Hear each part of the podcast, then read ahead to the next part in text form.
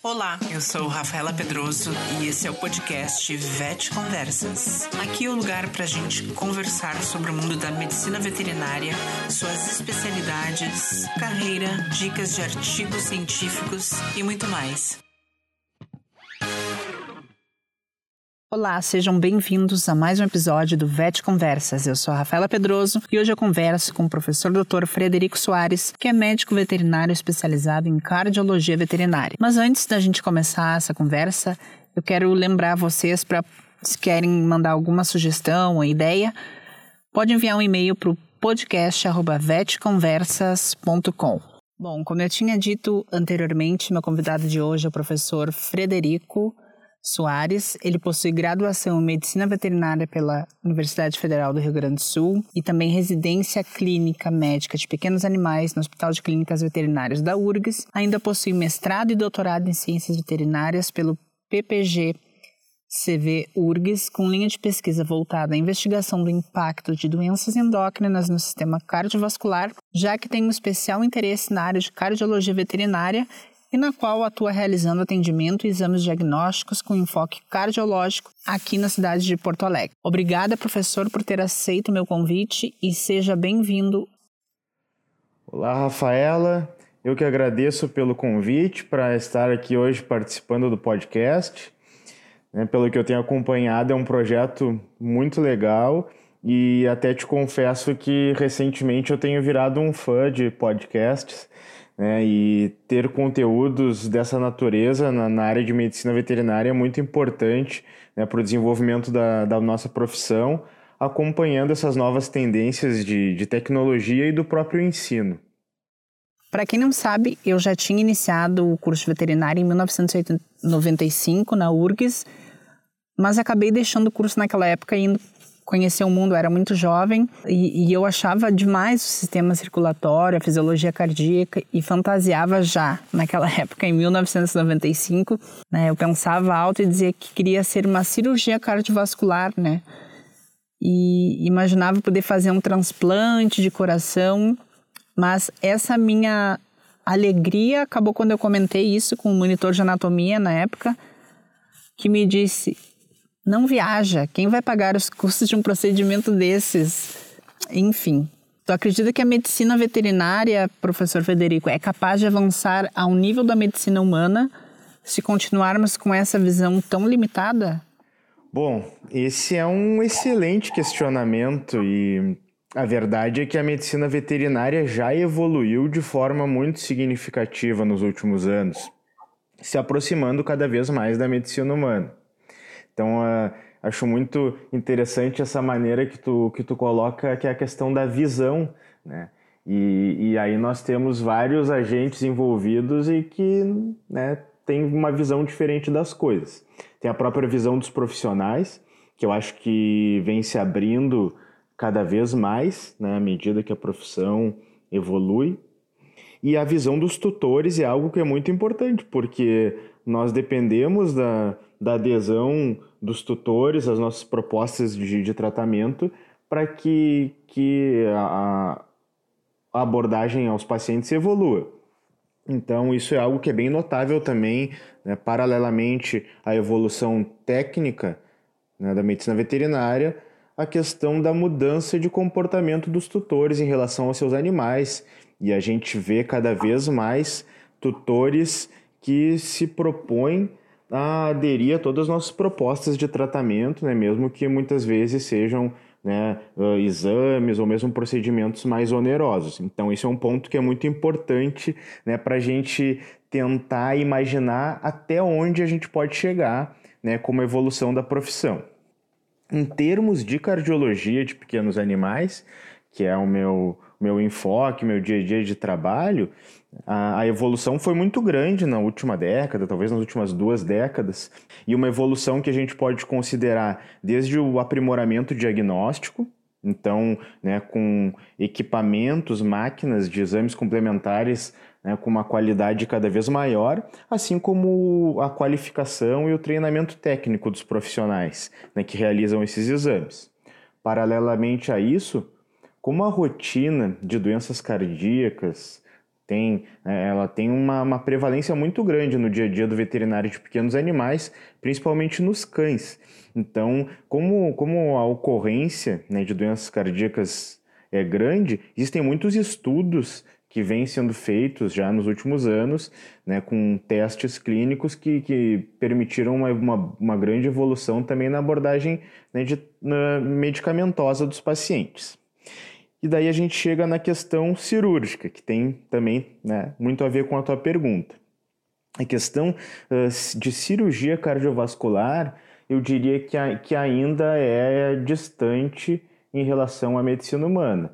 Talvez em termos de diagnóstico e tratamento medicamentoso tenha se aproximado muito na última década. Mas em termos de, termos de abordagem cirúrgica, ainda está um pouco distante. Isso tem a ver com uma série de fatores. Tá? Uh, é importante saber que já existem cirurgias cardíacas veterinárias né, limitadas a alguns centros né, que têm desenvolvimento para isso, mas são cirurgias como, por exemplo, uma correção de cardiopatia congênita, no caso da persistência de ducto arterioso, que pode ser feita tanto de forma aberta, com toracotomia, quanto né, com acesso minimamente invasivo. A própria uh, valvoplastia por balão, nos casos de estenose valvar pulmonar, que é uma outra cardiopatia congênita. Né, colocação de marca-passo, que teria indicação para alguns determinados tipos de arritmia. Isso tudo já é feito em alguns centros veterinários, mesmo no Brasil. Tá? Mas a questão é que a grande rotina mesmo, tá? a doença mais comum, e a gente até vai falar sobre as doenças ali mais, mais para frente na nossa conversa, a doença mais comum, que é a degeneração de válvulas cardíacas, principalmente de válvula mitral, ela exige algumas coisas a mais assim para um procedimento cirúrgico. Então, né, a realidade é que existe apenas um grande centro no mundo que realiza de rotina cirurgias de válvula mitral, que é no Japão. E o que, que a gente teria assim como, como dificuldade, como desafios, digamos, para esse tipo de cirurgia? A necessidade de circulação extracorpórea, que exige um treinamento técnico e torna o procedimento bastante oneroso. Né? A própria, o próprio treinamento técnico dos cirurgiões, né? são cirurgias delicadas. E claro que esbarra na questão de custo, que tem a ver com a resposta lá do monitor de anatomia, né, que, né, que ele te deu, né? Quem que vai se dispor a isso, tá? Então tem, tem esses fatores. Em relação ao transplante cardíaco, tá? Uh, eu colocaria que, né, que é algo também né, que eu vejo como distante na medicina veterinária, e além dessas questões assim de custo e, e, de treinamento técnico, talvez tenha também o fator do tempo de sobrevida do paciente, né? Né? Por, um, por um cão, um gato não viver tantos anos com um humano, talvez isso seja um, um fator para questionar né, a, a validade assim de se pensar em fazer né, uma cirurgia como um transplante cardíaco. Mas eu te diria que as cirurgias minimamente invasivas né, evoluem cada vez mais e, e que essa questão da, da adesão dos tutores também é cada vez maior. Então é uma junção de fatores que, que permite que a gente vislumbre ainda mais evolução né, nos próximos anos. Uma pergunta que eu costumo fazer para todos os participantes é como surgiu a medicina veterinária na tua vida e por que que tu escolheste a cardiologia veterinária? O que te influenciou a tomar essa decisão? É, essa é uma pergunta clássica também que a gente escuta, mas até foi bom porque eu refletindo aqui né, na minha trajetória, eu ouvi essa pergunta me lembrei de algumas coisas interessantes. Então, existe aquela questão, né, que, que, é, que é de muitas crianças, na verdade, todas as crianças que gostam de animais, né, a maioria delas sonhou quando criança em ser veterinário, comigo não foi diferente. E, mas foi algo que entrou um pouco em esquecimento, assim, né, na minha época de adolescência. E quando eu comecei a me preparar para vestibular, pensar né, qual profissão seguir, né, a gente escuta conselhos, sugestões dos nossos pais. E eu tinha em mente, assim, nessa época próxima ao vestibular, estava em dúvida, mas tinha em mente que eu né, pretendia fazer alguma, alguma coisa na área das engenharias. Mas eu tinha bastante dúvida, então um dia eu fui fazer um teste vocacional. Eu não me lembro muito bem como é que era, mas era algo feito, se eu não me engano, por estudantes da, da psicologia né, na universidade. Eu fui lá participar desse projeto e fazer um teste vocacional. E casualmente lá um, um dos primeiros uma das primeiras sugestões de profissão que o, que o resultado do teste trouxe foi a veterinária. E daí isso fez eu lembrar daquele, daquela minha vontade de criança e a partir dali eu decidi né, que eu queria seguir na, na que eu queria fazer que eu, a faculdade eu queria ser médico veterinário e realmente né e felizmente aconteceu e eu sou bem realizado assim profissionalmente em relação à cardiologia Uh, eu até do meio ao fim da faculdade eu não acreditei que eu fosse trabalhar com pequenos animais, até não era a minha, a minha primeira intenção, acabei fazendo estágio em outras áreas. E lá, né, pelo meio da faculdade, pelo quinto, sexto semestre, eu fui fazer estágio no, no hospital veterinário né, da, da URGS, que era onde eu fazia a graduação, né, naquele pensamento assim, ah, sempre vai ter alguém que, que vai ter uma dúvida sobre pequenos animais, é sempre uma área para se trabalhar, enfim. Eu fui para aprender o básico, esse era o meu, a minha intenção. Né? Então, eu estágio nos plantões, naquela época né, haviam os grupos de plantão no hospital veterinário. E acabei gostando cada vez mais de pequenos animais e decidi que aquela era uma, uma área que, que né, promissora para eu seguir. Né? A partir daí comecei a pensar né, em alguma área específica para fazer estágio dentro da, da área de pequenos animais. E, e quando eu estava pensando assim nas áreas, né, para tentar um estágio ainda durante a graduação, um dia eu estava lá no hospital veterinário e um animal foi fazer raio-x. E eu estava ali na frente da sala de radiologia e a veterinária que estava atendendo ele, né, que era a doutora Elisa, uma veterinária da área da cardiologia, né, com quem eu aprendi muito, ela falou para a residente que eu estava acompanhando, ausculta ele, né, ausculta que é bem legal, ele tem uma fibrilação atrial. E daí eu me meti ali, aproveitei, auscultei também o paciente, né, para quem já auscultou uma, uma fibrilação atrial, né, vai, vai lembrar que, que é algo inesquecível, assim, que até alguns livros comparam como se a gente colocasse um, um tênis na máquina de secar e ligasse a máquina. Então, algo bem característico. E a partir dali, meu interesse né, despertou na cardiologia, eu comecei a fazer estágio na área e nunca mais saí de lá. E isso aí faz uns 12 anos já. Então, essa é, né, resumidamente, como eu vim parar aqui onde eu tô hoje e muito, muito feliz, assim, e e muito apaixonado né, pela, pela medicina veterinária, pela clínica de pequenos animais e, e pela cardiologia. No dia a dia da clínica, é difícil ter um cardiologista veterinário à disposição. Então, pensando nisso, qual é a coisa mais importante que o clínico deve estar atento durante o exame físico? Qual seria o sinal clínico que deve ser indicativo de que ele tem que consultar, ou seja, referir o paciente imediatamente ao cardiologista veterinário? Bom, Primeiro de tudo, é importante todo clínico veterinário de pequenos animais uh, estar ciente que a casuística de doenças cardíacas é muito grande, principalmente num determinado perfil de paciente que são os cães de pequeno porte e idade avançada, o que eu diria que é o perfil mais comum de paciente na maioria dos lugares do mundo. Então, a grande verdade é que basta a gente fazer uma triagem adequada e completa e investigar, que a gente vai encontrar né, muitos pacientes com doenças cardíacas. Eu diria que quem tem uma boa rotina de atendimentos veterinários em pequenos animais atende né, toda semana animais que têm doenças cardíacas. Então, essa pergunta é muito importante porque nos traz aqui a possibilidade de falar sobre alguns detalhes né, aos quais o clínico precisa estar muito atento eu diria que são uma série né, de fatores né, que necessitam atenção do clínico. Então, se a gente for pegar desde traçar o perfil do paciente na resenha, né, que eu comentei antes ali do, do cão de pequeno porte, idade avançada, que né, esse perfil por si só já é um grupo de risco, então olhar os dados de resenha já começa a nos fazer desconfiar. Em relação a sinais clínicos que tu perguntaste, tem sinais clínicos clássicos né, associados a doenças cardíacas, como a tosse, né, uma tosse seca, é um sinal clínico muito comum em cães com doenças cardíacas, mas não é um sinal clínico comum em gatos. Gatos com tosse geralmente têm doenças bronquiais. Outros sinais muito comuns, a dispneia, tanto em cães quanto em gatos, intolerância ao exercício, aumento da frequência respiratória em situação de repouso ou de sono, a cianose, desmaios. Então, eu diria que esses seriam os sinais clínicos mais comuns e que devem ligar um sinal de alerta né, no, uh, no clínico para né, pesquisar né, a presença de possíveis doenças cardíacas. E daí nós chegamos aqui na etapa de exame físico, que tem né, vários parâmetros importantes, e o principal deles, com certeza, é a ausculta cardíaca. Então, essa é uma habilidade que todo clínico de animais deveria se preocupar em desenvolver.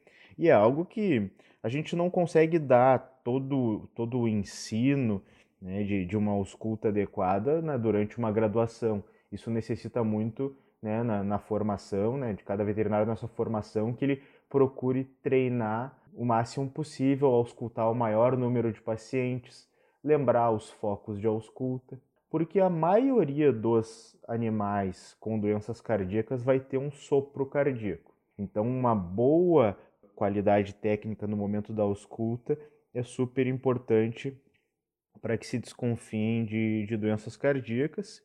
E aí sim, a gente entra na, na parte de exames complementares. E, mas, claro, é, é muito importante lembrar que a parte clínica é fundamental. Então, antes de sair pedindo uma série de exames, né, fazer uma boa triagem do paciente, uma boa ausculta, já vai nos permitir direcionar né, uma suspeita e até o diagnóstico de uma doença cardíaca. Em relação aos exames complementares, algo que é de extrema importância e eu extrapolaria isso para qualquer área da medicina veterinária, não apenas para cardiologia, é que o clínico saiba para que, que serve cada exame, saiba o que, que ele procura com aquele exame. Porque, pegando aqui como exemplo a cardiologia, nós temos o ecocardiograma, o eletrocardiograma, a radiografia de tórax, a ferição de, de pressão arterial. Então, tem uma série de exames e cada um deles vai dar informações diferentes. É muito importante o clínico saber né, qual exame solicitar para que ele busque a confirmação da sua suspeita. Em termos de diagnóstico, o exame, né, eu diria que o exame que mais que tem mais chance assim de nos indicar o diagnóstico é o ecocardiograma, tá, em termos de doenças cardíacas. Mas isso não é uma regra, depende de cada caso. Por isso que essa triagem clínica detalhada é tão importante. Nos pequenos animais, qual é a doença cardíaca mais comum e se existe alguma raça que seja mais predisposta? Bom, Rafaela, para responder essa pergunta, eu acho que a gente pode separar em espécies, porque é bem diferente né, uh, o que a gente considera doenças cardíacas mais comuns em cães e em gatos. Tá? Em cães, com certeza, as doenças valvares. Então, a gente tem a, uma doença valvar adquirida que cursa com degeneração das válvulas atrioventriculares, principalmente da válvula mitral. E essa doença, que é popularmente conhecida como endocardiose, tem como nome técnico mais adequado a degeneração mixomatosa valvar né, porque o tecido né, degenerativo que, que se deposita na válvula é um tecido mixomatoso. Então, essa doença, que a gente conhece popularmente como endocardiose, é disparada a doença cardíaca mais comum em cães em qualquer lugar do mundo, tá? E se a gente for pegar a rotina toda de cardiologia, né, é, é vai ser, digamos, cerca de 70, 75% da, da rotina cardiológica. Isso é uma doença que tipicamente, ela tipicamente acomete cães de pequeno porte com idade avançada. Esse é o grupo de risco. E daí nós podemos colocar aí várias raças, né? A raça que é que costuma ser citada como modelo de degeneração mixomatosa valvar é o, é o King Charles Cavalier Spaniel, tá? que é uma raça que no Brasil a gente ainda vê pouco, mas a gente já começa a ver cada vez mais. Ele é o, digamos assim, um modelo né, da doença, porque quase todos os cães dessa raça acabam desenvolvendo uh, degeneração valvar. Mas todos os cães de, de raças pequenas, quando avançam na idade, acima dos 8 anos, têm, têm uma alta predisposição. E a gente pode colocar aí o Poodle, né, Dachshund, Pinscher, Shih Tzus, Lhasas, que são cães que a gente tá, raças que a gente está atendendo bastante, eles né, com idade avançada hoje em dia tem bastante, mesmo os cães sem raça definida. E mesmo qualquer cão idoso tem esse risco. Se a gente for pensar, ainda falando sobre cães, naqueles cães de porte maior, de porte grande e gigante, a gente tem uma outra doença que acomete o músculo do coração, que é chamada de cardiomiopatia dilatada. Essa doença comete cães de, de porte grande e gigante, né? E tem assim como uma exceção de, de porte menor que também pode ter essa doença, o cocker. Quando a gente fala de gatos, ainda é um pouquinho diferente, tá? Porque a degeneração valvar em gatos é bastante rara. A cardiomiopatia dilatada também é bem é, é pouco comum em gatos, tá? E a gente tem outras cardiomiopatias que são comuns nessa espécie, que são a cardiomiopatia hipertrófica, que é uma doença que cursa com hipertrofia ventricular, e a cardiomiopatia restritiva, que é uma doença que cursa com fibrose ventricular. Essas são as doenças cardíacas mais comuns em gato. Existem algumas predileções raciais, como o Maine Coon, né, mas a gente vê também bastante em, em gatos sem raça definida. Já aproveitando e fazendo um link com a pergunta anterior, quais são os tipos de arritmias mais comuns dos pequenos animais? Bom, existe uma grande variedade nos tipos de arritmias que a gente pode encontrar. É importante a gente saber que geralmente elas são secundárias a uma doença estrutural, né, uma doença cardíaca, e, e algumas vezes podem ser também primárias. Eu colocaria assim como principais arritmias a fibrilação atrial, né, que foi aquela que eu comentei antes, né, da ausculta que, que é bem característica e os complexos prematuros, também chamados de extrasístoles, que podem ter origem ou atrial ou ventricular. Tá? Em relação aos complexos ventriculares prematuros, é interessante chamar atenção especialmente do caso dos boxers. Tá? Talvez né, o pessoal que está escutando já tenha ouvido falar na cardiomiopatia do boxer. O que, que seria isso? A cardiomiopatia do boxer é uma doença que é é, especificamente da raça. Existem alguns relatos em, em, gatos ou em outras raças de cães, mas basicamente a gente vai ver ela no boxer. Tá?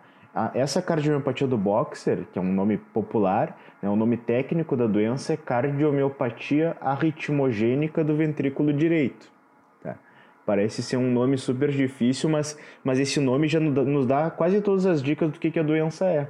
Então, basicamente, nessa doença, o músculo do coração Lá no ventrículo direito é substituído por um tecido gorduroso, e nesses locais onde o músculo é substituído, são gerados focos de arritmia. E o tipo de arritmia que a gente vê aqui são os complexos ventriculares prematuros. Eu diria que esses são os tipos mais comuns de arritmias em cães e gatos, mas tem outros tipos, como os bloqueios, tá? um bloqueio atrioventricular, um bloqueio de ramo, né? que também a gente vê.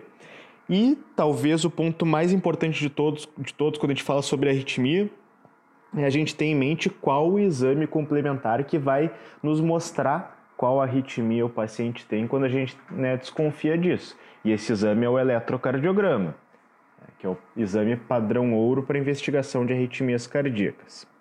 Só finalizando essa pergunta, algo muito importante para que a gente fique atento a cães em cães, né, é que eles têm uma arritmia considerada fisiológica, que se chama arritmia sinusal, em que o intervalo entre os batimentos varia, mas a gente sempre ouve aquele som né, normal com as duas bulhas, o tundum, tundum, tundum, e o animal tem um pulso síncrono ao batimento. Quando a gente faz o eletrocardiograma, ele sempre apresenta né, as ondas na sua sequência esperada, onda P, complexo QRS e onda T, mas o intervalo entre os batimentos varia. Isso é algo considerado fisiológico em cães. Bom, essa pergunta na verdade são duas. Então eu queria saber qual a relação entre as doenças cardiovasculares e os problemas endócrinos, que até eu também sei que já foi tema de pesquisa do senhor. E há pouco tempo eu também conversei com o professor Dr. Alan Gomes Pepel sobre o hipercortisolismo. E caso alguém não tenha escutado, vai lá no, nas suas plataformas preferidas e escuta esse episódio. E aí a outra pergunta seria o hipercortisolismo, que é uma doença bem comum em cães. Qual é a relação entre o hipercortisolismo e os problemas cardíacos? Muito, muito boa pergunta. E doenças endócrinas também têm uma alta prevalência em pequenos animais. E sempre que a gente pensa em doenças endócrinas, a gente tem que pensar no impacto sistêmico que elas podem causar nos diferentes órgãos do corpo. E o impacto cardiovascular né, não deixa de ocorrer. Isso vale para muitas doenças endócrinas, tá? E o hipercortisolismo é uma das principais. Vamos falar um pouquinho, assim, separadamente, de, de, um, pouco, um pouco sobre cada uma das doenças endócrinas mais comuns em pequenos animais para a gente pensar no impacto que elas podem causar. O hipercortisolismo, que, que é a doença que está na pergunta, a gente sabe que boa parte dos cães com essa doença tem hipertensão, cerca de 60% dos cães com hipercortisolismo são hipertensos. Tá? A gente também tem uma série de estudos sugerindo alguns outros impactos, como uma hipertrofia da musculatura ventricular, tanto por ação da hipertensão quanto ação direta do cortisol, uh, lesões cardíacas, tá? Uh, através da avaliação de biomarcadores, estresse oxidativo. Então, tem uma série de impactos né, que, que o hipercortisolismo pode causar no coração. Se a gente for pensar em outras doenças, o hipertireoidismo em gatos, né, ele também tem alto impacto cardiovascular, causa hipertensão, cerca de 80% dos gatos. É muito comum o hipertireoidismo causar um fenótipo de cardiomiopatia hipertrófica devido à ação né, dos hormônios tiroidianos ali no músculo do ventrículo esquerdo. Então, impactos bem, bem comuns a diabetes tem um impacto muito mais grave em humanos. Assim, se a gente for ver né, os impactos que a diabetes causa no sistema cardiovascular em cães e gatos, eles vão acontecer. Alguns animais vão ser hipertensos, enfim. Mas comparado à medicina humana, né, o impacto é bem maior. E algo que é importante, assim, que o clínico esteja atento, até pelo fato de que é muito comum a gente atender animais com comorbidades, ou seja, doenças cardíacas e doenças uh, endócrinas simultâneas, seria um, um, exemplo de comorbidades. É muito importante o clínico saber que, uh, às vezes, só controlando a doença endócrina, são controlados esses impactos né, no sistema cardiovascular, e às vezes, mesmo controlando uma doença endócrina de base, isso não é suficiente e existe uma necessidade de, de tratamento cardiológico. Então, é muito importante uma avaliação completa do paciente porque é, o dia a dia, né? Atender animais de idade avançada com vários problemas, o que se torna um grande desafio para o clínico, mas que nos instigam a avaliar bem o paciente e fornecer a ele todo o suporte necessário.